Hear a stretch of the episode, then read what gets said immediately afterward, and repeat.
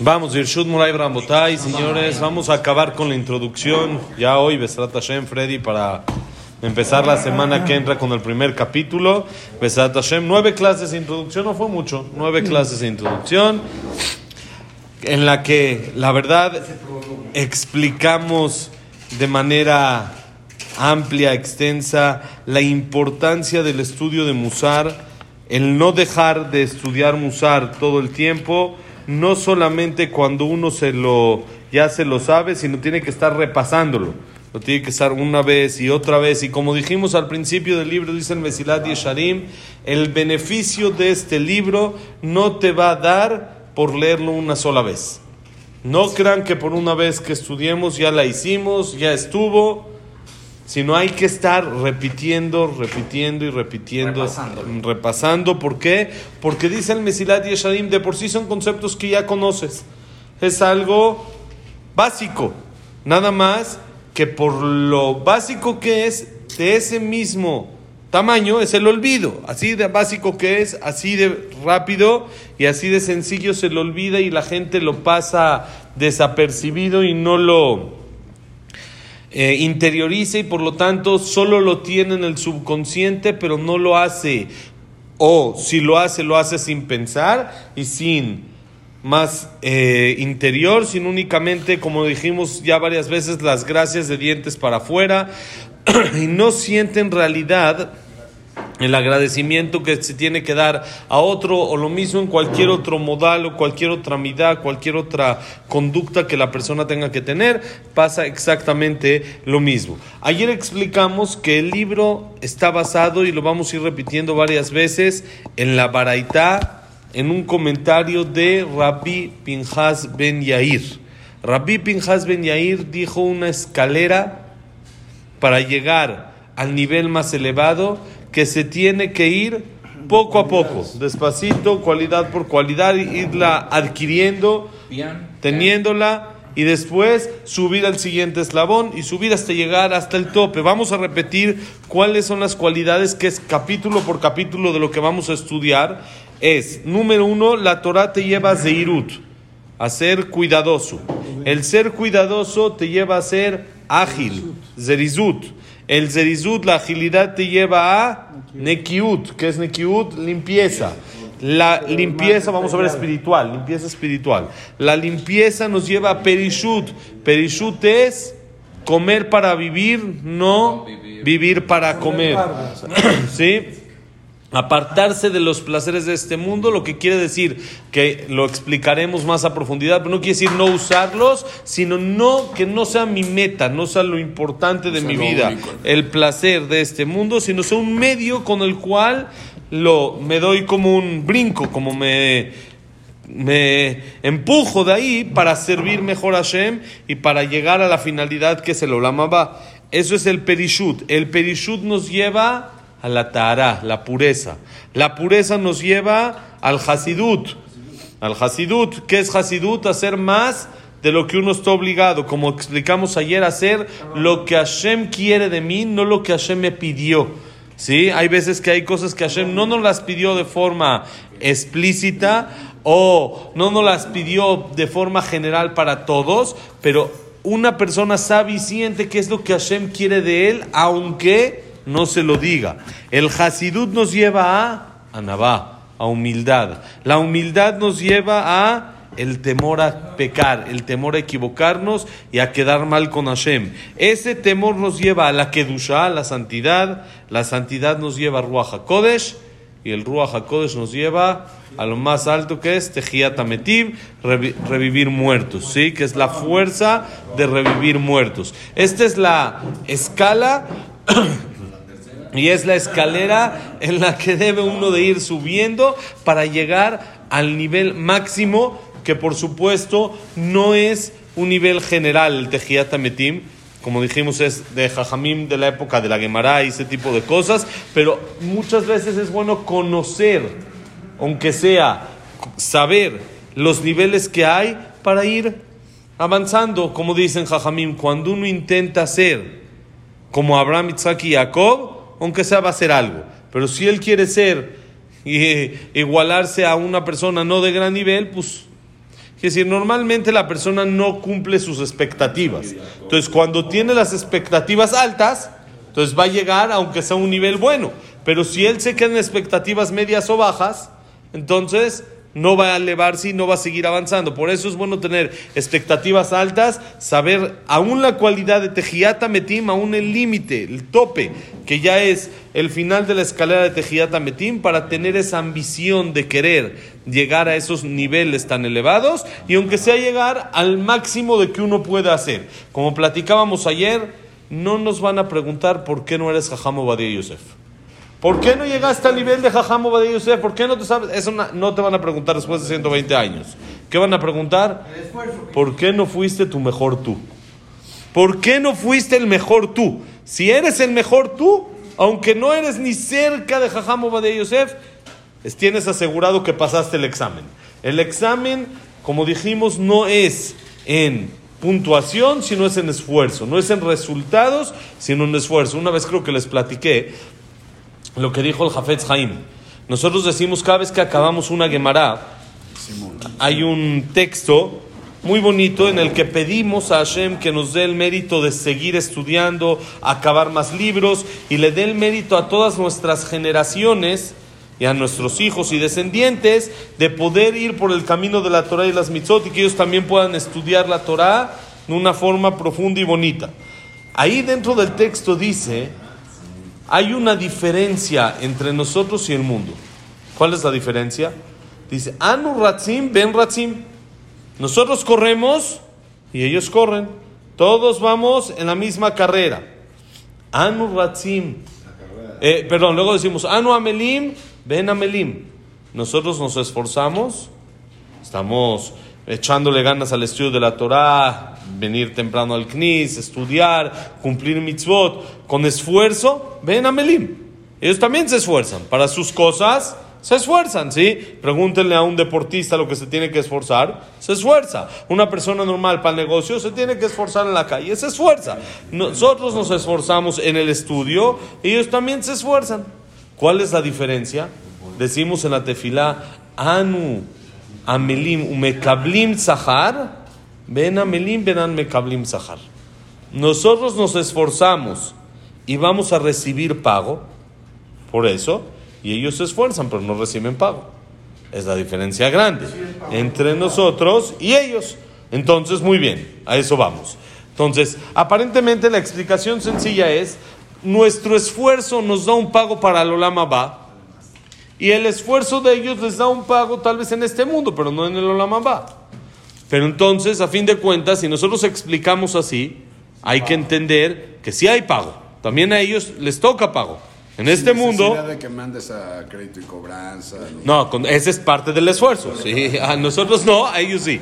¿sí? También toca entonces pago. Entonces, ¿por qué decimos nosotros nos esforzamos y recibimos pago y ellos no reciben pago? No es cierto.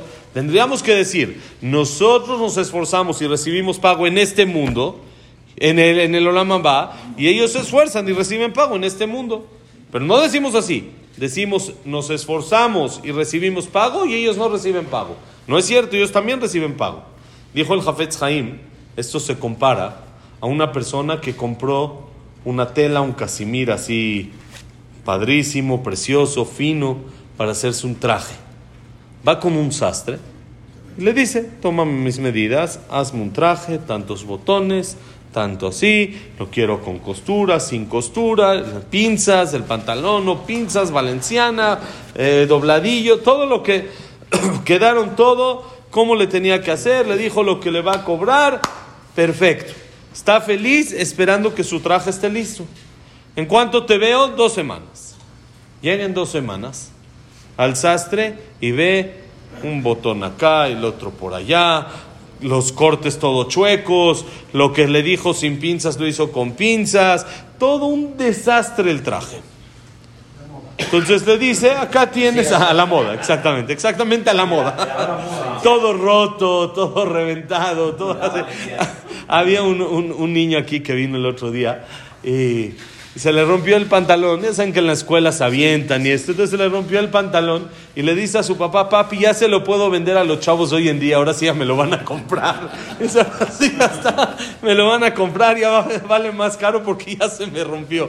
Entonces, ya está la moda, ya todo. Viene con el sastre y le dice, el sastre, acá tiene usted su traje, muchas gracias, págueme 300 dólares que quedamos, por favor. Le dice 300, 300 dólares que quedamos. Di gracias que no te cobro el, el- Casimir. ¿Qué te pasa? Lo hiciste pomada el traje. Dice, señor, yo trabajé dos semanas, me esforcé, corté tela, cosí, puse botones. Hay noches que no dormía haciendo su traje. ¿Me tiene que pagar? Me dice, disculpe, pero no fue lo que acordamos. No fue lo que quedamos. Yo estoy de acuerdo que usted trabajó mucho y todo lo que quiera, pero no es lo que yo quería. Yo te expliqué exacto las medidas que necesito, el de este cómo está. Yo lo que necesito es el resultado. A mí su esfuerzo Me vale me es indiferente completamente. Me da lo mismo. Si usted puede conseguir el mismo resultado con la mitad de esfuerzo, con un cuarto de esfuerzo, a mí me vale. Yo lo que necesito es resultado, ¿no? Estaba platicando con una persona un tema de un abogado y un tema de que un juicio y una demanda y esto y lo otro y me decía lo que le cobró el abogado. Le dije, oye, ¿qué te pasa? ¿Esto? ¿Tanta cantidad? Me dice, sí, ¿o qué cobran? Le resolvió el tema en dos, tres Minutos. semanas, así, no, se sentó una, dos, tres veces. Por dos, tres veces que se sentó, ¿te cobró eso? Dice, sí, yo lo que necesito es que me lo resuelva. Y es más, al revés, yo prefiero que no tarde. Si tarda, para mí es más dolor de cabeza. Prefiero, yo lo que necesito es resultado. A mí no me importa cuánto él se esfuerce, o cómo él trabaje, o lo que haga o lo que no haga. Yo necesito que resuelva. Lo antes posible que resuelva y acabe con el problema. Si resolvió, acabó con el problema, pues merece su pago. Punto. Si, si no acabó con el problema, pues no merece pago. Por más de que se esforzó, hizo el otro, por más de que se esforzó, no, a mí no me importa el esfuerzo. Sí, dicen, pero no pagan. Sí, porque de qué dicen, dicen. Bueno, no sé si él también pagó, nada más dijo. Entonces, esa dice el Jafetz pagar. esa es la diferencia entre nosotros y ellos. Nosotros nos esforzamos y recibimos pago y ellos se esfuerzan y no reciben pago. ¿Qué quiere decir? Nosotros nos esforzamos y recibimos pago por el esfuerzo. Y ellos se esfuerzan y no reciben pago por el esfuerzo, sino por el resultado. Quiere decir que si una persona llega después de 120 años al cielo, Con un resultado. con un bajo, resultado chafa, pero esfuerzo correcto, se esforzó lo que tenía que esforzarse, está aprobado. Pasó el examen, Luis. No hay, no hay, ya la armó, ya no hay reprobada, no nada. Pasó, ¿por qué? Se esforzó. Ahorita dile al maestro, hoy no, en la universidad el lunes le dices, oye, yo me esforcé mucho y esto, y aunque saqué mala calificación, me tienes que pasar. ¿Qué te va a decir? A mí me vale lo que te hayas esforzado. Tú necesitas sacar buena calificación. Aquí este mundo no es como allá. Eso sí, ese es otro tema. Aquí este mundo no es como el de allá. El de allá se paga por esfuerzo, el de acá se paga por resultado. Eh, exacto, el de acá se paga por resultado. Y eso es lo que tenemos que hacer con él. Musar es el esfuerzo día a día. Si el resultado no se logró al 100%, no importa. No pasa nada. El chiste es el esfuerzo día a día. Y para acabar, el último parrafito dice así: Vine, al pia baraitazot, iskamti lejaver jiburize, ללמד לעצמי ולהזכיר לאחרים תנאי עבודה שלמה למדרגותיהם. ואבאר בכל אחד מהם ענייניו וחלקיו ופרטיו, הדרך לקנות אותו ומהם מפסידיו, והדרך להישמר מהם. כי יקרה בו אני וכל מי שימצא בו נחת, למען נלמד ליראה את השם אלוקינו ולא תשכח ממנו חובתנו לפניו, ואשר חומריות הטבע משתדל להסיר מליבנו הקריאה והסתכלות יעלה al zichronenu viyairenu el ametzuve alenu, ve'ashem yeh vechislenu, vishmor raglenu milaked, betitkayem banu bakashat meshorere ahuv le elokav, oreni Hashem darkeja, alejo amiteja, yachet levavi leira shemeja, amén ken yiratzon. Dice el Mesilat Yesharim, con esta baraita, según esta baraita, ¿qué es la baraita? Lo que dijimos, la escalera de Rabbi Pinhas Ben Yair, toda la escalera que es el, cada cualidad, cómo te lleva la otra, el ser cuidadoso te lleva a ser ágil, el ágil a la pureza, etcétera, etcétera, etcétera. Según toda esta escalera, me dediqué, dice el Mesilat Yesharim, y me metí a escribir este libro para enseñarme a mí mismo, dice el Mesilat Yesharim, y para recordarles a los demás, miren qué humildad, para enseñarme a mí mismo, porque yo no lo sé, me tengo que enseñar, y recordarle a los demás lo que ya saben. ¿Sí? Por eso el valor de este libro, por las cualidades que tenía el jajam mismo, las condiciones o las eh, estrategias en el servicio de Hashem según sus niveles. Y voy a explicar, dice el jajam, cada uno de sus temas con sus partes, con sus detalles. Vamos a desmenuzar la cualidad, explicar lo que es, cómo se adquiere ¿Cómo le hago? Sí, porque siempre decimos es muy bueno no enojarse, es muy bueno ser humilde y es muy bueno ser ágil. Pero ¿cómo le hago? Sí. Trabaja. ¿Cómo lo trabajo? siempre dicen, trabaja tus cualidades. Está bien. Dime cómo, qué es trabajar mis cualidades, porque trabajar, si a mí me dices trabajar, yo sé que es ir al centro, o ir a Naucalpan, o ir a la oficina, o ir a algún lugar, y sé lo que es trabajar, pero cómo se trabajan las cualidades. Es lo que vamos a ver, en cada una tiene su manera de cómo trabajarla, la va a explicar el jajam de manera práctica, no nada más teoría, sino práctica. ¿Qué tengo que hacer para poder trabajar esta cualidad y adquirirla? ¿Cuáles son sus ventajas y sus desventajas de la cualidad? Porque como sabemos, las cualidades en se llaman midot, que es medidas, porque de todo tienes que tener con medida. Hay medida. También la humildad no siempre es buena. El orgullo no siempre es malo. la agilidad no siempre es buena.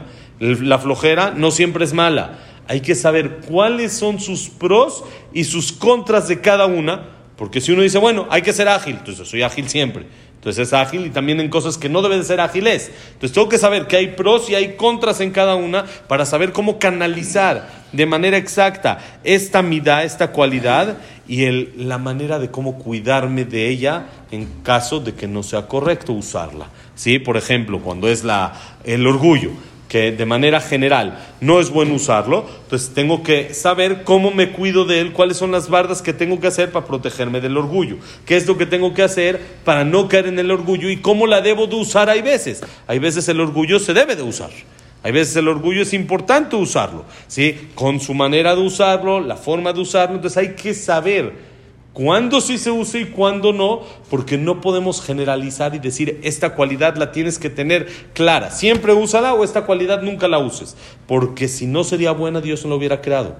Nada más que tiene su parte buena y su parte mala y la persona debe de saber cuándo usar cada porción de la cualidad. Y dice, cuando lo leas en él, dice yo, dice el Jajam, o cualquier persona que le parezca agradable, para entender, para estudiar y temer a Hashem, no nos olvidemos nuestra obligación. Shabbat Shalom, bonito día. No nos olvidemos de nuestra obligación delante de Él, ya que la materia, lo físico, lo que estamos en este mundo, tiene de forma natural intención o su sistema es apartar nuestro corazón del pensamiento, del análisis de cómo nos acercamos a lo espiritual. Lo material, que lo necesitamos, es una realidad, nos aparta de lo espiritual. Ya platicamos una vez el tema de la vela. La vela que se prende Leilun Ishmat. ¿Por qué se prenden velas Leilun Ishmat a alguien que falleció? Entonces hay muchas explicaciones, pero una vez explicamos así. La vela tiene dos componentes.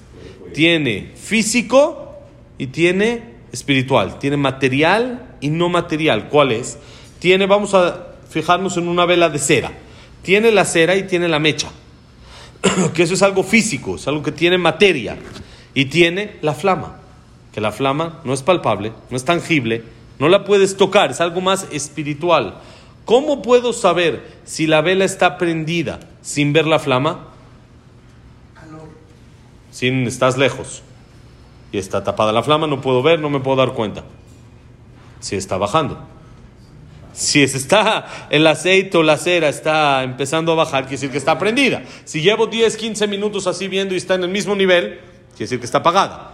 Quiere decir que cómo me doy cuenta si estoy subiendo lo espiritual, si estoy bajando lo material, si le estoy dando menos importancia a la materia que a lo espiritual. Por eso se prenden velas de Ilun Ishmat como reconociendo que ahorita que el alma ya subió, ya está completamente espiritual, vamos a comprometernos, vamos a intentar para elevar esa alma, de darle más espiritualidad a nuestra vida y enfocarnos menos en lo material. No quiere decir que no se puede tener, como dijimos, pero no tiene que ser lo importante. Porque, ¿qué pasa si una persona quiere que la vela siga prendida? Y ve que se está acabando el aceite, ponerle más aceite. Entonces, si Hashem quiere que la vela siga prendida, ¿qué necesitamos para seguir viviendo? Materia. Pero dentro de la vida también necesitamos parnasá, necesitamos salud, necesitamos materialismo también. Entonces, si se nos está acabando, ¿qué va a hacer Hashem si quiere que sigamos? Nos va a echar más, no pasa nada. Entonces, nos tenemos que enfocar menos en lo material y más en lo espiritual para que funcione para que el mundo avance como debe de ser. Entonces dice, al ser que estamos en un mundo en el que lo que más jala, lo que más llama es lo material, entonces nuestra obligación es dedicarle más a lo espiritual para hacer ese contrapeso, para saber cómo manejarlo y no olvidar con todo lo material que lo principal es lo espiritual. ¿Sí? Estamos muy apurados y muy presionados con lo material que hay veces eso nos hace olvidar que lo principal es lo que es completamente espiritual. Entonces dice que Hashem nos cuide de nuestros errores y de nuestras tonterías, de las cosas que hacemos de manera incorrecta. Cuide nuestros pies de ir al camino donde debemos de ir y se cumpla en nosotros el pedido del cantante amado por Hashem, el cantante amado por su Dios. ¿Quién es? ¿Quién es el cantante amado por su Dios? David Amele, Jalaba Shalom. David, que hizo el Teilim, tiene un título, se llama Neim Zemirot Israel. Neim es el agradable de los cánticos del pueblo de Israel, que se cumpla lo que dijo en Teilim, en el capítulo 86, que decimos en Tefilale David todos los días, Oreni Hashem Darkeja, enséñame Hashem tu camino. Alej Baamiteja, encamíname en tu verdad. Yahed levavi leirá shemeja. En, eh, unifica, haz uno mi corazón para que únicamente te tema a ti y esté cerca de ti. Por medio del estudio de Musar, por medio de todo el libro que Besrat Hashem, la semana que entra vamos a empezar, se cumple este pasuk. Que Hashem nos encamine y nos apegue a él. Amén. La semana que entra, Besrat Hashem, empezamos el primer capítulo que es la obligación, la explicación de la obligación de la persona en el mundo. ¿A qué venimos? ¿Cuál es nuestro trabajo acá? Si la persona sabe cuál es su chamba, a qué viene, lo puede trabajar de otra manera. A que si no sabe cuál es mi puesto dentro de la empresa, pues no sé lo que hacer. Llegué y ahora ¿qué quieres que haga? Estoy así cruzado de brazos, no sé si trapear o me, me meto a la oficina del gerente o soy el dueño, no sé. Tengo que saber cuál es mi puesto en la empresa, cuál es mi obligación en este mundo para saber cómo trabajar. Eso Besat Hashem la semana que entra. Shabbat Shalom. Besat Hashem que la gracia ha sido Leilun Ishmat, Abraham Menadel, Sarabat Miriam, Servat Miriam, Víctor Gemencler, Elena Simon Isaac Batzaray, Yosef Endora, Yosef Enjanet, Shayam Enjanet, Leilun Ishmat. Frida Bat Linda Rachel Bat Rose, Estel Bat Minimalka, Samuel Ben Amelia, David Ezra Ben Marí, Jack Ben Selja, Sira Bat Selja, eh, Eliao Ben Bahía, Eduardo Ben Bahía, Tzchak Ben Susana, eh, ¿quién más nos falta? Daniela Sara Bat Sofi, Luna Bat Sara, ya estamos. Sí, para Refuah Shelema, Moshe Ben Rosa, no, Nelima Margaret, Abraham Ben Nin, Jacob Israel, Ben Linda Rachel, Yosef Ben Mazal, Sofi Bat Frida, Sofía Bat Jessica. Y refuah shelema André Ben Marí, refuah shelema Jack Ben Eva. ¿Alguien más? Marian Bat Estel. Refuah shelema Besat Hashem, Berajá y para todo el mundo y paz en Eretz Israel. Todo lo bueno, señores. Shabbat Shalom.